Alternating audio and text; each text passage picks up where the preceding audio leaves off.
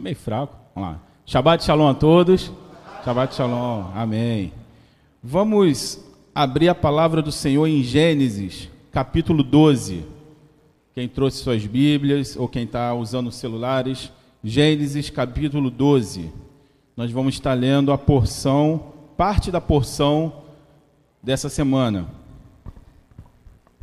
Amém? Todo mundo achou? Então vamos lá. Ora, o Senhor disse a Abraão: Sai-te da tua terra, da tua parentela e da casa de teu pai, para a terra que eu te mostrarei. E far-te-ei uma grande nação, e abençoar-te-ei e engrandecerei o teu nome, e tu serás uma bênção. E abençoarei os que te abençoarem, e amaldiçoarei os que te amaldiçoarem e em ti serão benditas todas as famílias da terra. Assim partiu Abraão, como o Senhor lhe tinha dito, e foi Ló com ele. E era Abraão da idade de setenta e cinco anos, quando saiu de Arã.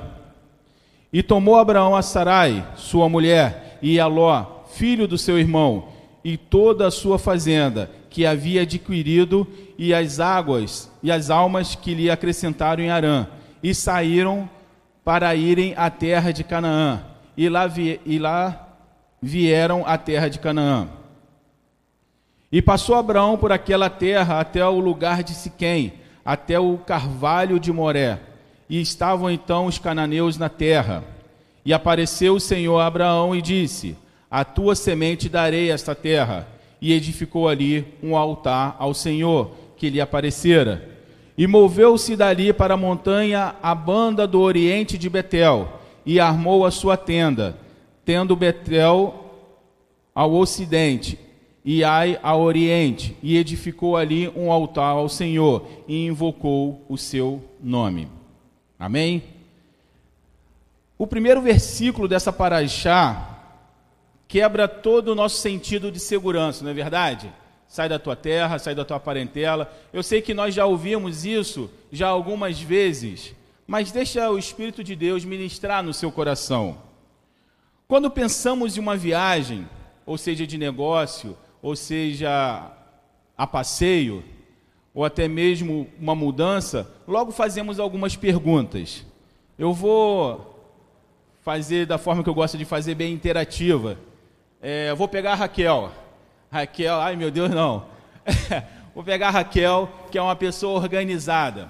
Raquel, você está trabalhando durante o ano todo e está chegando a época de você tirar férias.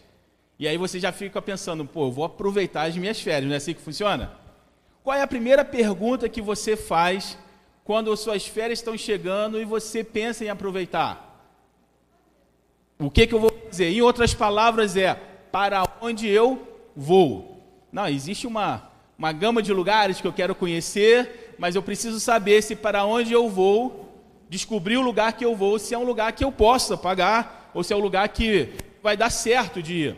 Então a primeira pergunta que se faz é: para onde eu vou? Mas preste atenção no primeiro versículo desse capítulo. Sai da tua terra, da tua parentela, da casa do seu pai e vai para uma terra pré-determinada? Não. Uma terra que eu ainda vou te mostrar. Já por aí já quebra um sentido de segurança, não é verdade? Porque primeiro você, se você sai da segurança do lugar onde você está, você precisa saber para onde você está indo. Não é assim que funciona? Não existe nada anteriormente a esse versículo na Bíblia que sustente a confiança de Abraão. Preste atenção. Quando você lê esse primeiro versículo, que é do Gênesis 12, 1, que Deus começa falando, sai da sua terra, aí, para os nosso padrão, a gente pensa assim, não, já havia um relacionamento de Abraão com Deus, né? Então vamos olhar o, ver, o, o capítulo anterior. No capítulo anterior vai falar alguma coisa que vai dar a segurança a Abraão de sair da sua segurança e ir para onde Deus está mandando. Mas sabe o que, que, que, que você encontra no capítulo anterior? Alguém sabe o que, que a gente encontra aí no capítulo anterior? Fala sobre Abraão. Mas o que, que fala sobre Abraão? Oi? Genealogia, não tem nada a ver não fala que Deus, que Abraão teve um encontro com Deus e que o Senhor apareceu e ele confiou no Senhor, não. Não fala nada disso. Então, quando você lê esse versículo, você percebe que até então Abraão ainda não tinha uma experiência com Deus que daria essa sustentabilidade para ele confiar na palavra de Deus. Hoje, quando a gente lê, é mais fácil, não é verdade? Você já sabe tudo o que vai acontecer, você já conhece várias histórias, então é mais fácil. Mas naquela ocasião, não. Naquela ocasião, isso vai acontecer depois do dilúvio, as pessoas ainda não tinham pleno conhecimento de Deus. Por assim dizer, não tinham uma plena experiência com Deus. E de repente, imagine você, tá no seu dia a dia, de repente aparece uma pessoa e fala assim: Rosinha, apareceu uma pessoa para você e fala assim: Rosinha, você e seu marido vão sair do Rio de Janeiro e vão viajar. Pega o carro, sentido norte, e vai andando. Quando chegar no, aonde eu quero que você chegue, eu vou mandar você parar. Você faria? É, vamos ser sinceros, faria ou não? Claro que não. Quem ia fazer isso? Ah, tá, eu vou sair daqui da minha segurança, da minha casa, que tem um teto, que tem as minhas as, os, as minhas provisões no meu armário e na minha geladeira, eu vou abandonar tudo isso e vou para um lugar aonde alguém está me mandando ir? Ah, para aí. Até porque eu não sei nem para onde eu estou indo. Eu quero que vocês percebam a fé que esse homem teve. Por isso que ele vai ser chamado o pai da fé. Hoje, nós temos Abraão como referencial. Nós temos Noé, que era outro louco também, concorda comigo? Nunca havia chovido na terra, nunca havia acontecido nada, e Deus manda ele fazer um barco no meio do nada. Eu tá, na segunda-feira a gente estava conversando sobre isso, e aí eu perguntei qual é o lugar mais esquisito do Rio para se construir um barco. Aí o pessoal falou que é Nova Iguaçu, né? Bangu, falou que é Bangu. Imagina, eu não conheço Bangu, mas vocês que conhecem Bangu, imagina construindo uma arca em Bangu. Tem alguma praia perto de Bangu? Tem algum. Ah, tem nada em Bangu? Pois é, não tem nada em Bangu. E você constrói uma arca em Bangu. É mais ou menos o que Noé fez. Construiu um barco onde não tinha nada e onde nem sabia o que era chover. Então esses homens são loucos. Hoje nós temos esses caras como referencial. Mas Abraão não tinha. Tá bom, pode até ter o referencial de Noé. As histórias poderiam ter chegado até ele. Mas se você for olhar hoje, nós temos Noé, nós temos Abraão, nós temos Moisés, nós temos Davi, nós temos Yeshua, temos muitos referenciais. Mas a nossa fé nem sempre é como a fé de Abraão, que não tinha nenhum referencial. Isso vai nos dizer o tamanho da nossa fé.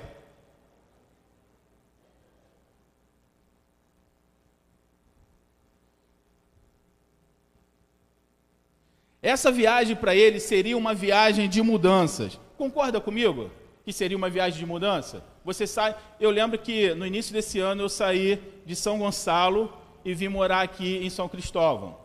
É uma mudança para mim. E o interessante é que quando eu vim, a primeira pergunta que eu fiz foi: para onde vou? Para onde vou?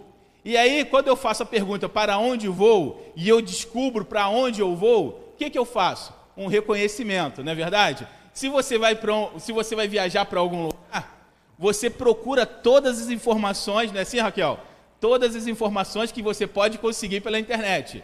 Como que é lá, se a comida é cara, se não é cara, como que é. Você faz esse reconhecimento. É o nosso normal, não é verdade? Mas Abraão não fez o reconhecimento.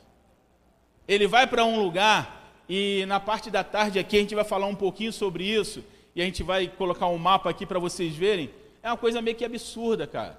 Ele vai andar na sua primeira viagem 800 quilômetros a pé.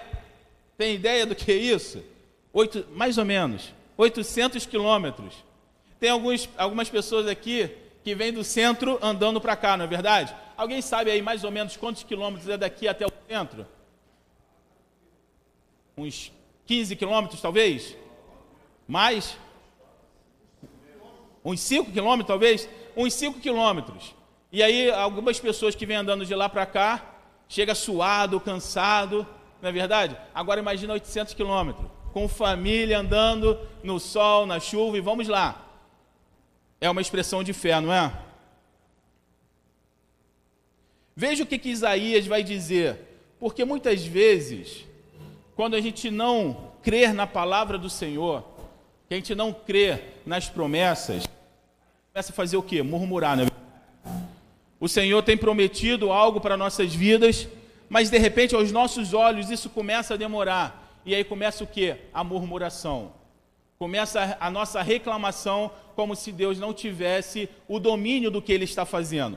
Vamos ver o que diz em Isaías 55. Diz assim: preste atenção, porque o que, que o Senhor está falando para mim e para você, que muitas vezes reclamamos, que muitas vezes perdemos a nossa fé. Preste atenção, porque os meus pensamentos não são os vossos pensamentos, nem os vossos caminhos os meus caminhos, diz o Senhor. Porque assim como os céus são mais altos do que a terra, assim são os meus caminhos mais altos do que os vossos caminhos, e os meus pensamentos mais altos que os vossos pensamentos. Porque assim como desce a chuva e a neve dos céus, e para lá não tornam, mas regam a terra e fazem produzir e brotar e dar semente ao semeador e o pão ao que se come, assim será a minha palavra que sair da minha boca, ela não voltará vazia. Antes fará o que apraz e prosperará naquilo que eu o enviei. Então, quando Abraão ele decide obedecer a Deus, no coração dele ele tinha certeza que ele seria bem sucedido. Ah, mas será? Meu irmão, ninguém sai da sua terra sem ter a certeza de ser bem sucedido. E o interessante quando ele fala assim: os meus caminhos são mais altos do que os seus. Eu lembro de um filme que me chamou muita atenção, que é Falcão Negros em Perigo, que tem o pessoal andando pela cidade e acima da cidade tinha um helicóptero aonde via qual era o melhor caminho para eles andarem. Ou seja, quem estava em terra não sabia onde tinha as barricatas, porque poderia virar uma curva e cair em uma barricata e cair numa armadilha. Mas quem estava de cima fala: ó, vira para a direita, ó, à esquerda agora. Assim é o Senhor. Nós não conseguimos ver além da, do que nós estamos vendo nesse segundo. Que vai acontecer daqui a um minuto eu não posso precisar para você.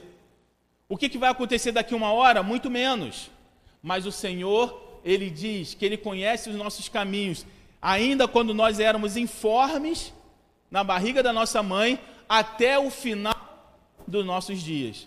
Então, nada do que você vai fazer vai surpreender ao Senhor. Nada do que você fizer, Deus vai olhar e falar assim: cara, eu não esperava por isso. Esse rapaz me pegou no, no contrapé. Não. Deus já sabe tudo que, vai, que nós vamos fazer. E além dele saber tudo que nós vamos fazer, ele ainda nos dá a oportunidade de não cometer os erros que ele sabe que iremos cometer. Ele cria situações para que a palavra dele seja pregada. Ele cria situações para que alguém venha e fale: Ó, oh, você está indo no caminho errado, você precisa acertar aí a sua trajetória. Sabe por quê? Porque os caminhos de Deus são maiores do que os nossos. A segunda pergunta que a gente faz é a seguinte: a primeira é: para onde eu vou? Lembra mais ou menos disso, Marcos? Para onde eu vou, quando eu vou? É mais ou menos isso aí. A segunda pergunta é: por onde eu vou? Por exemplo, a Rosinha tem casa em é, Cabo Frio. Tem alguns caminhos que me levam para Cabo Frio, não é verdade? E aí, quando você decide ir para sua casa, você pergunta: Ué, por qual caminho eu vou? Eu sei que você já deve ter um caminho que já é o caminho de praia, mas você tem a opção de ir por outros caminhos. Então, a pergunta que nós fazemos é: para onde vou? Ou por onde vou? Qual o caminho que eu vou tomar para chegar aonde Deus estabeleceu que eu chegue? Abraão não sabia para onde estava indo e muito menos sabia o caminho. Mas Deus ele era o que? O GPS de Abraão. Olha que interessante, porque você não precisa se preocupar nem por qual caminho você vai, porque o Senhor é o seu caminho. Então você não vai se preocupar em chegar em um lugar onde você, ó, oh, peguei o caminho errado, vou ter que voltar tudo de novo. Quem já fazendo uma viagem pegou o caminho errado e lá na frente descobriu que estava no caminho errado, teve que fazer uma volta ao mundo para voltar para o caminho para o qual tinha ido. Eu lembro que a Patrícia está aí, não, acho que está lá fora. Eu lembro que essa, essa vez agora que eu fui levar o pastor no aeroporto, levei ele para o aeroporto e na volta ao invés de entrar na, na linha vermelha, acho que eu passei direto. E aí eu estou andando, aquele negócio que nunca que chega, né? Estou andando, falei assim, cara, eu já vim algumas vezes aqui, esse caminho está meio esquisito. Mas não quis falar nada para a Patrícia, não. Mas fiquei, cara, tem alguma coisa esquisita. Quando eu olho para a placa, está escrito assim, São Paulo, não sei o que, eu falei, cara, estou indo para São Paulo, irmão. Preciso descobrir aonde tem o um retorno. Meu irmão, eu andei, acho que uns 10 a 20 quilômetros para achar um retorno. E aí fiz o retorno lá no infinito e além. E é mais ou menos isso aí. Me perdi em Caxias, porque você entra, você vai na rua. Aí ele fala assim: entra nessa rua aqui que é o retorno. Aí você entra na rua do retorno. Sumiu as placas. Para onde você vai agora? Aí eu rodei, eu rodei, eu rodei. Depois que eu rodei bastante, eu consegui pegar o caminho de volta. Meu irmão, e é chão, hein? É chão ao invés de eu sair por aqui, eu saí de um, eu fiz um caminho que eu estava indo de volta para o aeroporto, mas eu ia passar em São Cristóvão antes. Não sei como que eu fiz isso. Mas o que, que eu quero dizer? Quando a gente não tem. E, detalhe, por que, que isso tudo aconteceu? Uma, a culpa foi do pastor, que levou todos os cabos e não deixou o cabo para eu carregar meu celular. E a outra, o meu celular estava descarregado e eu não tinha o GPS, então eu me perdi mesmo. Mas o que, que eu quero dizer? Quando você não tem uma orientação, você se perde. Mas você não vê falar que Abraão se perdeu. Ele seguiu o caminho que ele deveria seguir. E nesse caminho, ele vai passar alguns processos que vai fazer com que a vida dele amadureça. Não é apenas ele obedecer, nós precisamos, além de obedecer, amadurecer. Eu tenho certeza que muitos de nós aqui somos obedientes a Deus, amém? mas mesmo sendo obedientes, nós fomos, fomos amadurecendo no decorrer o quê? Do caminho da nossa vida cristã. Foi o que aconteceu. Mas olha o que, que diz em Deuteronômio 5,33: diz o seguinte: Andareis em todo o caminho que eu vos mandar, diz o Senhor, para que vivais e bem vos, bem vos suceda, e prolongueis os dias na terra que é a vez de possuir. Então o Senhor, ele não te coloca no caminho e te abandona. Ele vai te falar passo a passo aonde você precisa caminhar. O problema é que muitas vezes nós não ouvimos a voz do Senhor. Nós ouvimos várias vozes. E eu acho uma coisa interessante, o Alex aqui, ele dá aula de jiu-jitsu no final aqui na terça-feira. E aí ele treina a garotada para poder ir para campeonato, aquela coisa assim. E ele fala uma coisa que me, me chama muita atenção. Ele fala assim: olha, no dia do campeonato, vocês vão ouvir várias vozes, mas escute apenas a minha voz. Eu que vou te dar a orientação. E eu pego isso para a nossa vida, porque no mundo existem várias vozes. Mas se você der ouvido a todas essas vozes, a primeira questão é: você fica perdido. Essa coisa de perdido é tão interessante que há uns meses atrás eu levei Gabriel para fazer para fazer um teste lá para fazer o curso de Kumon. Conhece? Alguém já fez? É muito bom, né? Então eu levei. E aí, um dos testes, ele tinha que fazer algumas, algumas continhas de mais, de menos, vezes, subtrair, por aí. E aí ele foi fazendo, e a, a pessoa que estava aplicando o teste falou assim: olha, na conta de, acho que é de vezes, se não me engano, não, de diminuir. Ela falou assim: ele tem alguns processos para fazer uma única operação. E aí, por causa desses processos, ele acaba se perdendo. Porque talvez ele teve algumas professoras, umas ensinaram de um jeito, outras ensinaram de outra, e ele aprendeu todas elas. Mas na hora de colocar em prática, ele se embola nesse monte de processo e não consegue achar um único processo para poder ser rápido para resolver aquela operação. E é exatamente isso que acontece na nossa vida. Quando a gente dá ouvido a várias vozes, nós temos vários processos na nossa vida. E quando nós temos vários processos que a gente precisa resolver um problema, a gente fica perdido.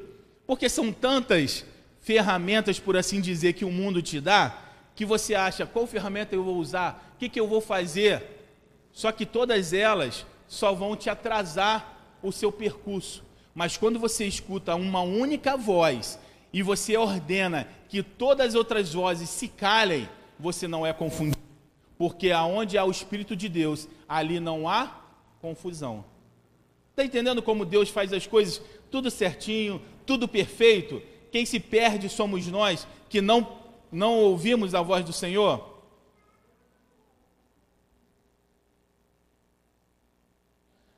O salmista também vai dizer uma coisa muito interessante. Lâmpada para os meus pés é a tua palavra e luz para o meu caminho. Presta atenção. Lâmpada para os meus pés. Hoje não é uma coisa muito comum, não é verdade? Até porque geralmente a gente está de carro, as, as ruas são iluminadas, tirando o Bangu, mas as ruas são iluminadas. Então, hoje não é, é, não é muito comum. Mas sai você à noite com o seu carro com os dois faróis da frente desligados. Consegue andar? Não. Você vai bater em buraco, você pode bater em alguma coisa porque está tudo escuro. Principalmente se você pegar uma, uma pista igual é, Rio, São Paulo, que é completa, tem umas partes lá que são completamente escuras. Imagine você dirigindo ali sem, sem a luz. É a mesma coisa isso aqui. Quando a gente fala de processos, o problema é que muitas vezes esse, esse essa quantidade de processos que a gente acaba aprendendo ou se acaba querendo utilizar, isso atrapalha a nossa vida. Por quê? Preste atenção. Quem vai te orientar é a palavra de Deus.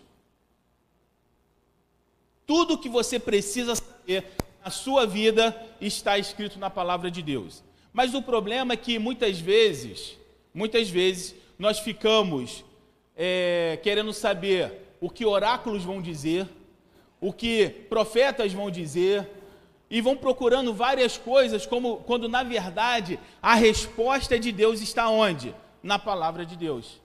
Você pode falar assim: olha, mas ó, Deus falava diretamente com Abraão, Deus orientava ele o que fazer, amém. Mas não existia Torá naquela época, ok?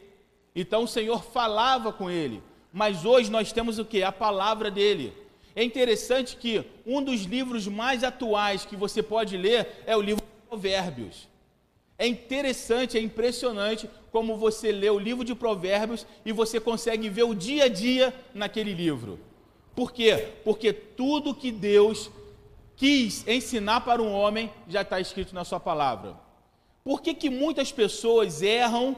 Por que, que muitas pessoas é, se desviam do caminho? Porque vão atrás doutrinas, vão atrás do que homens dizem, mas não querem buscar aonde realmente é o centro da palavra de Deus, que é a Bíblia. Por isso é importante nós buscarmos orientação que na palavra de Deus, porque se você buscar orientação na palavra de Deus, você nunca será confundido. Uma terceira pergunta que nós fazemos, a primeira é para onde vou, por onde vou. A terceira pergunta é: como vou? Esse como vou muitas vezes faz a gente desistir de alguma coisa, concorda? Por exemplo, eu queria ir para Israel amanhã, mas como que eu vou?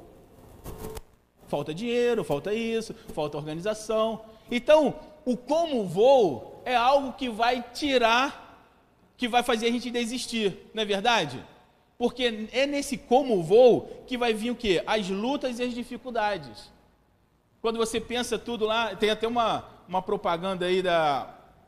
É, acho, negócio de hotéis, que o cara fala assim: ah, vamos, vamos tirar férias, aí procura lá um hotel legal. Aí daqui a pouco chega um e fala assim: ó, oh, aconteceu isso, isso, isso, quebrou não sei o que lá, tem rematrícula. O cara pensa: não dá mais para ir. Então é como se falasse: como que eu vou? Não dá mais para ir. Eu tenho que pagar tanta coisa, mas aí tem o financiamento, né? Enfim. Mas então, o como vou é algo que vai tirar a gente do nosso caminho, se a gente ficar nisso. Mas olha só o que, que diz em 1 Reis 19, 4. E ele se foi ao deserto, caminho de um dia, e veio e se assentou debaixo de um zimbro, e, pe e pediu em seu ânimo a morte, e disse: Já basta. Ó Senhor, toma agora a minha vida, pois não sou melhor do que meus pais. De quem estou falando? Elias, nota 10. Elias, por que, que Elias está falando isso? Elias tinha acabado de vencer um embate com os profetas de Baal. O Senhor havia mandado o fogo do céu, tinha consumido o holocausto e os profetas de Baal tinham sido mortos. Só que ele soube que Jezabel jurou por todos os santos que ela poderia que ele estaria morto, que ela iria matá-lo. E aí veio a, a grande pergunta: como vou prosseguir. Se todos os profetas morreram, se eu estou sozinho, a única coisa que me resta é o que? É a morte. E o interessante é que a Soraya falou uma coisa na... que é interessante. Já que ele queria tanto se matar, por que, que ele não, não, não encontrou logo a Jezabel? Não era isso que Jezabel queria fazer? Não era matar ele? Por que, que ele se senta debaixo de um zimbro e pede a morte? Está meio confuso o negócio, é verdade? Não é verdade? Mas por quê? Porque quando vem as dificuldades, muitas vezes essa dificuldade ela vem para o quê? Para fazer a gente parar. E aí o Senhor vai responder ele, olha só. E ele disse, e aí Elias continua conversando com Deus. E ele disse: Eu tenho sido em extremo zeloso pelo Senhor Deus dos exércitos, porque os filhos de Israel deixaram o teu conserto derribar os teus altares e matar os teus profetas à espada, e só eu fiquei. E buscam a minha vida para me tirarem. E o Senhor lhe disse: Vai, volta pelo teu caminho para o deserto de Damasco, e vem e unge Azael, rei sobre a Síria. Também Jeú, filho de Nissi, ungirás reis de Israel. E também a Eliseu, filho de Zafate, de Abel Moala, ungirás profeta em seu lugar. E há de ser, e há de ser que se escapar da espada de Hazael, mata-lá a Jeú, e o que escapar da espada de Jeú, mata-lá Eliseu. Também fiz ficar em Israel sete mil, todos os joelhos que não se dobraram a Baal, e toda a boca que não o beijou. Então ele não estava sozinho. Tinha mais sete mil que o Senhor preservou. Preste atenção, maior guerra que acontece no ser humano está aqui, ó, na nossa própria mente. Quando você começa a perder a guerra na sua própria mente, meu irmão, você começa a ser derrotado. Porque você começa a ver dificuldade em tudo. Você não vê solução e aí você entra o quê? Em desespero. Eu lembro que uma das instruções que davam para gente sobre se perder na mata era o seguinte: você está perdido. Para você, você vai entrar em desespero, você não sabe para onde vai. A primeira coisa que você faz é para e sente-se. Acalme-se e aí se oriente. Muitas vezes nós não sentamos, nós não nos acalmamos. Nós entramos nesse, nesse turbilhão dentro da nossa cabeça, e eu costumo dizer que muitas vezes esse turbilhão é tão grande que quando você vai contar para alguém, você se dá conta que não é tão grande assim. Já aconteceu com algum de vocês aí? Mônica ali atrás. Às vezes na sua cabeça é uma coisa, é o fim do mundo, e aí quando você se abre com alguém, você toma consciência que não é tão ruim assim. Mas na sua consciência estava muito ruim. E foi o que aconteceu. Na cabeça de Elias, todos os profetas haviam morrido. Ele se esquece que o Senhor fez cair fogo do céu há um tempinho atrás. Ele se esquece que o Senhor estava com ele. Mas no momento que ele recebe uma notícia de que alguém poderoso quer matá-lo, aquilo ali desestabiliza. Meu irmão, isso acontece na nossa vida, sim ou não? A sua vida está indo tudo tranquilo. De repente, você descobre que o seu salário não vai ser pago naquela próxima semana. Pronto, desestruturou tudo, irmão. De repente, você está contando lá com as suas férias. Eu tenho um monte de coisas que já tá, só vai fazer aquela coisa, entrar na conta e já sair. Mas aí, quando você olha, o dinheiro não chegou. Às vezes você vai tirar uma carteira de motorista esperando que vai sair daqui a 15 dias. E aí o rapaz chega para você e fala: só em fevereiro, meu filho. Ué, são essas notícias que vão destruir, que vão afastar você do caminho do Senhor? Porque Paulo vai dizer algo interessante. O que que pode me afastar do amor de Cristo? Me ajuda aí. A tribulação, a angústia, a nudez, a fome, a perseguição, a humilhação, essas coisas podem te afastar do amor de Deus? Não. Mas pode sim, se você deixar isso entrar na sua mente. Por isso que a nossa mente ela precisa ser a mente de Cristo, porque Cristo ele venceu tudo isso. E se ele venceu, nós também venceremos. Quando quando tudo parece desabar, é exatamente aí que o poder de Deus se manifesta na nossa vida, certo? Quando tudo parece que vai dar errado, é exatamente aí que o poder de Deus se aperfeiçoa na nossa fraqueza. Porque em 2 Coríntios 12, 9 diz assim: E disse-me: A minha graça te basta, porque o meu poder se aperfeiçoa na fraqueza, de boa vontade, pois, pois me glorieis nas minhas fraquezas, para que em mim habite o poder de Deus. Presta atenção, Paulo vai falar uma coisa que é absurdo para os nossos dias. Eu me gloriarei nas minhas fraquezas, pelo que sinto prazer na fraqueza, nas injúrias, nas necessidades, nas perseguições e na angústia por que, que Paulo sente prazer na fraqueza, na injúria e na necessidade? Me explica. O que, que Paulo quer nos dizer com isso? Dessa vez eu vou deixar vocês verem. O que, que Paulo quer dizer quando ele fala assim: eu, eu me glorio, eu estou satisfeito com a minha com a fraqueza, eu estou satisfeito com a injúria, eu estou satisfeito quando a pessoa chega para Rosinha e fala: Rosinha, eu não gosto de você e vou fazer de tudo para te mandar embora. E Paulo está falando que isso é bom. Por que, que isso é bom? Sim, por causa do amor. Mas por que mais? Me explica aí. Chega para você, você esperando a sua carteira sair em 15 dias e o abençoado te fala: só em fevereiro, meu filho. É experiência porque você não consegue provar o poder de Deus no que você pode pelo seu próprio braço. Amém? Você consegue experimentar o poder de Deus quando você consegue resolver pelo seu próprio braço? Não. Por que, que Israel era numerosamente menor do que o povo que estava em Canaã? Porque Deus falou: para que vocês não se gloriem pelo seu braço, mas tenham a consciência de que vocês venceram pelo meu poder.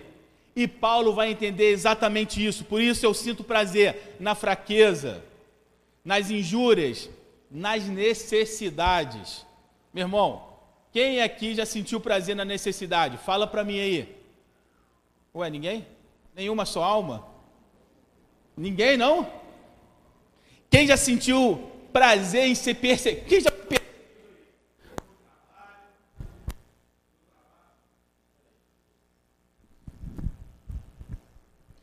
Alô? Quem já foi perseguido aí no trabalho? Ah lá, o Soraya está fazendo até, levantando até o. E quem ficou feliz de ser perseguido no trabalho? Um ali, você ficou feliz? Mentira, você não ficou feliz de ser perseguido no trabalho. Quem ficou perseguido? Mas ele está falando aqui, eu me sinto, eu tenho prazer em ser perseguido. Eu tenho prazer nas angústias por amor a quem? A Cristo, porque é na perseguição e que o Senhor vai te dar a mão, Porque o salmo que nós lemos hoje fala assim: ainda que eu andasse pelo vale da sombra da morte, aonde você vai ter experiência com Deus se você não passar pelo vale da sombra da morte? Mas preste atenção, irmão, o vale da sombra da morte não é para você morrer, é para você ter experiência. E você só tem experiência se você tiver na fraqueza. Você só tem experiência se você tiver na necessidade. Eu lembro que eu acho que eu já contei essa experiência, mas tem algumas pessoas novas que acho que não, nunca ouviram, e eu vou repetir porque é uma foi uma das primeiras experiências que eu tive com o Senhor. Meu primeiro ano no quartel, eu ia enganjar, tudo certo, bom soldado, estava numa companhia muito boa, tudo certo para enganjar. E aí eu estou tirando serviço e alguém fala assim para mim, a notícia ruim ela, ela é rápida, né? Eu estava lá no serviço, não estava nem na, na companhia. Alguém chega para mim e fala assim: Vinícius, seu nome não está na folha de engajamento. Aí eu falei assim, cara, impossível. Pô. Claro que tá. Não tá. Alguém errou, alguém entrou no seu lugar, sei lá, não tá. Vai eu lá olhar. Realmente não estava. Faltando dois ou três dias para acabar o reengajamento. E quando vencesse os, os três dias, quem não estava na lista ia embora. Isso ia, isso ia acontecer na segunda-feira. Meu irmão, meu coração ficou como? Desesperado, que nessa época eu morava no quartel. Era, a minha casa era lá, não tinha para onde eu ir. E eu fui para a Guarda do Morro, lá no terceiro BI, a gente tem um lugar lá que chama Guarda do Morro, que é, a gente fica numa cota lá. E lá sozinho, olhando para o batalhão lá embaixo, eu orei, eu acho que foi a oração mais assim, não digo sincera, mas com mais fé que eu já orei um dia na minha vida. Eu falei, Senhor, a situação é a seguinte: se eu não conseguir esse engajamento, eu não sei o que vai ser da minha vida. Não existe como eu conseguir isso se não for pela tua mão. Mas de qualquer forma, seja feita a sua vontade. E fiquei com aquele negócio, Senhor, eu acho que Deus ouviu muito aquela oração. Eu falei, Senhor, eu preciso muito disso. E tirei meu serviço. Na segunda-feira, eu era recruta. Na segunda-feira, alguém falou assim: vai lá na primeira sessão e conversa com o sargento Trindade.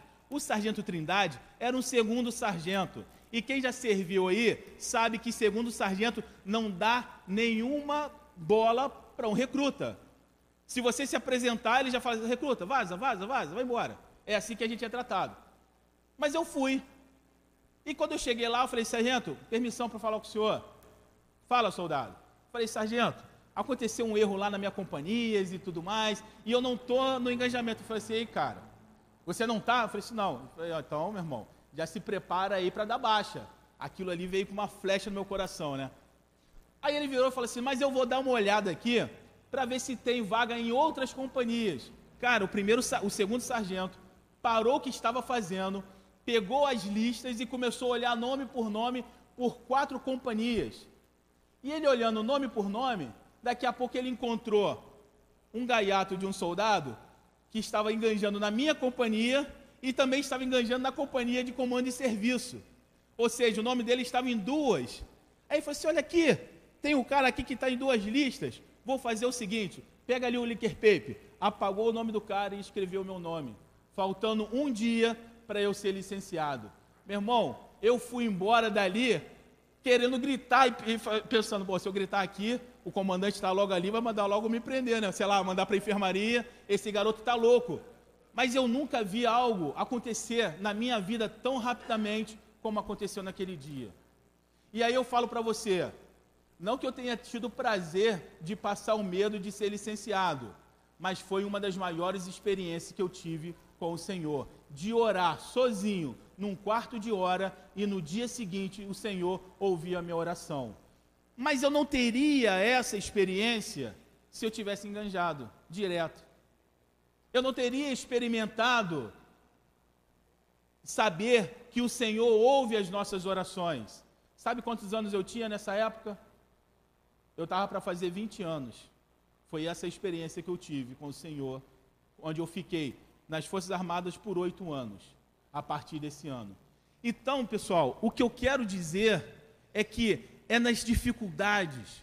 O seu filho hoje está passando por uma dificuldade, meu irmão, se apegue ao Senhor, porque Ele vai abençoar e você vai poder testemunhar o que o Senhor fez na vida do seu filho. Você está passando dificuldade, estão te perseguindo no trabalho, se apegue ao Senhor, porque Ele vai fazer, Ele vai te honrar. E, e quando Ele te honrar, você vai olhar para trás e vai falar assim: tudo que eu passei foi para que o Senhor manifestasse a sua glória na minha vida agora. E eu falo para você, a luta ela pode ser difícil, mas quando você recebe a bênção, meu irmão, dá vontade de sair pulando, dá vontade de, de cantar, dá vontade de fazer tudo, não é verdade? Mas você só tem essa felicidade se você passar pelo vale da sombra da morte. Amém? E a última é quando vou. Então você tem para onde você vai, você faz a pergunta, como você vai, e quando você responde todas essas perguntas, você pergunta: quando que eu vou? E esse quando eu vou para fazer a obra do Senhor é imediatamente. Meu irmão, preste atenção no que eu vou te falar. Se o Senhor te chamou para fazer uma obra, não desvie do plano que o Senhor tem na sua vida, porque o único prejudicado é você. Lembra lá no caso da rainha Esther, quando o tio dela chega para ela e fala assim: Olha, existe uma, é, uma conspiração para matar todos os judeus. E ela fala assim: Olha, eu não sei se eu posso falar com, com o rei, porque eu só posso entrar na presença do rei se ele me chamar. E ele não tem me chamado por esses dias. O que, que o tio dela fala? O tio dela fala para ela assim: Preste atenção. Quem sabe você está onde você está porque Deus te colocou para esse propósito agora. Mas se você se calar, se você não quiser obedecer à vontade do Senhor, você tenha certeza que o Senhor vai levantar livramento de um outro lugar, mas você e sua casa vão perecer. A gente já viu isso acontecer na Bíblia? Saul não foi levantado para ser rei, mas ele não deu ouvido à voz do Senhor e foi o que? Substituído.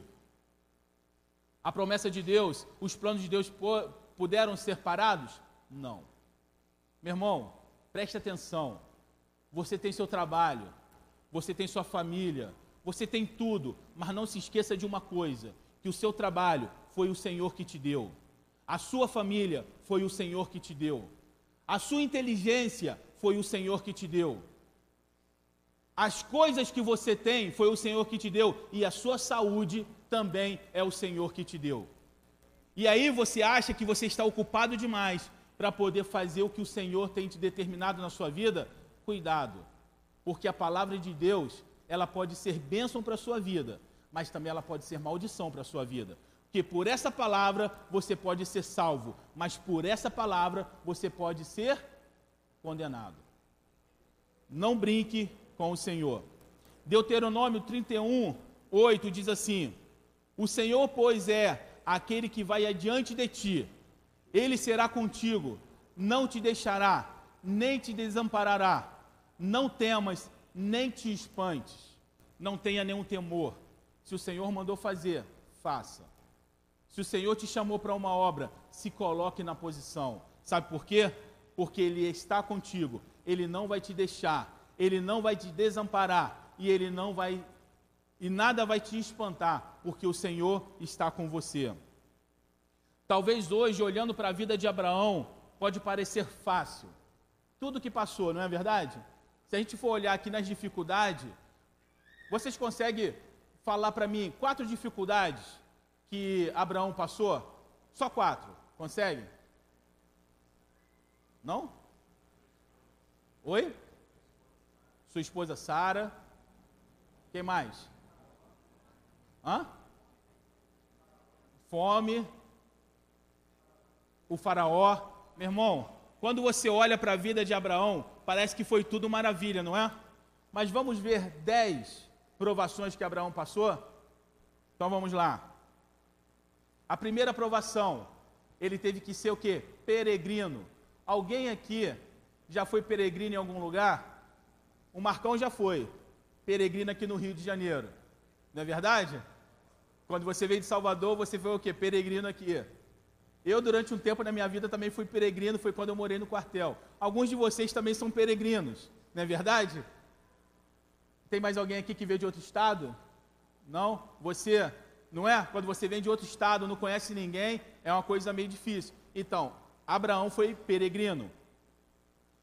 Na sua peregrinação, ele encontrou o quê? Fome. Aonde? Em Canaã. Ué, mas não foi a terra que ele deveria ir? É, mas encontrou fome lá. Para quê? Porque o Senhor estava provando o seu coração. Então a segunda coisa que ele encontra é o quê? Fome. A terceira, qual é a terceira? Os egípcios levam a sua esposa, irmão.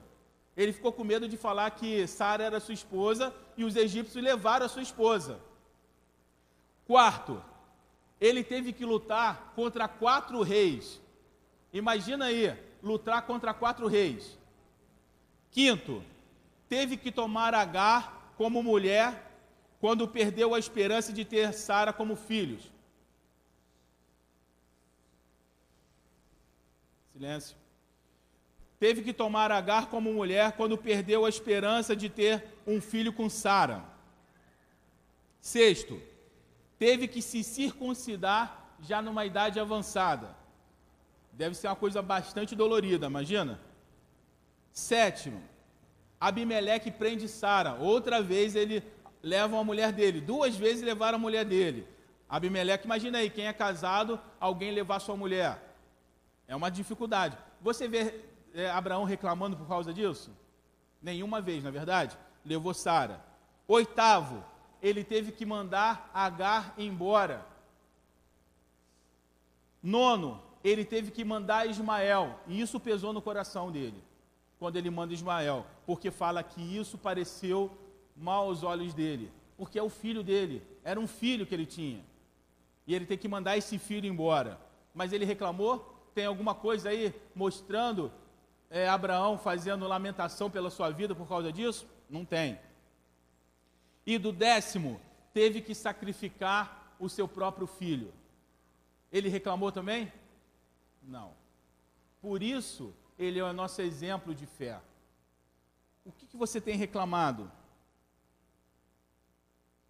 Quantas vezes você passa mais reclamando do que agradecendo a Deus o que você tem, o que o Senhor já te deu? Porque a reclamação é algo que fez o povo de Israel não entrar na terra prometida. A reclamação é algo que desagrada profundamente ao Senhor. Quando você reclama, quando você murmura, você deixa de ouvir a voz do Senhor, porque você está ouvindo o que? As suas reclamações. Mas nós aprendemos aqui com Abraão que ele não reclamou. Porque é nas lutas que o poder de Deus vai se aperfeiçoar nas nossas vidas. Por isso, uma das grandes coisas que nós precisamos aprender nessa manhã é parar de reclamar. E não só parar de reclamar, como também imaginar que as coisas vão dar errado. Já viu, já viu pessoas assim que acham que as coisas estão indo tudo bem, mas sempre fica naquela coisa: será que não vai dar errado? Será que não vai acontecer? Meu irmão, ou você confia no Senhor ou você não confia. Não é se se alguma coisa der errado, que não é errado, mas se alguma coisa sair do que você acha que deveria ser, você confia ou não que Deus está no controle de todas as coisas? Amém ou não? Então por que, que você fica nessa preocupação, nessa angústia? Será que vai dar errado? Será? Ah, meu Deus. Lembra daquele, daquele desenho que falava? Ó oh, vida, ó oh, céus. Cara, eu odiava esse desenho. Eu odiava esse desenho. Ó oh, vida, ó céus, ó não sei o quê. Tudo tinha que dar errado. Meu irmão, eu repreendo isso aí. Nas nossas vidas, tudo vai dar certo. Até na hora das lutas, está dando certo, irmão, porque o Senhor está nos provando. Amém? O Senhor, Ele quer que dos nossos lábios saia louvores e não murmuração. O Senhor quer que saia dos nossos lábios louvor e não murmuração. Para que os nossos lábios sejam usados apenas para glorificar o que o Senhor tem feito. Nós lemos na parte da manhã as bênçãos da manhã. Meu irmão, Muito obrigado porque o Senhor deu vista ao cego. Muito obrigado pela roupa que eu estou vestindo. Muito obrigado porque eu estou de pé. Muito obrigado porque meu coração está batendo. Muito obrigado pela minha família. Muito obrigado pela minha saúde. Mas muito obrigado também pelas doenças que o Senhor deixa vir, porque é nisso que, a sua, que, que o seu poder vai ser manifesto na minha vida. Amém ou não? Muito obrigado pelas humilhações que eu passo, porque isso vai servir para quebrar o meu orgulho, sim ou não? Muito obrigado por todas as lutas, porque é nas lutas que eu vou ser adestrado pelo Senhor. E é essa a palavra que o Senhor tem para as nossas vidas.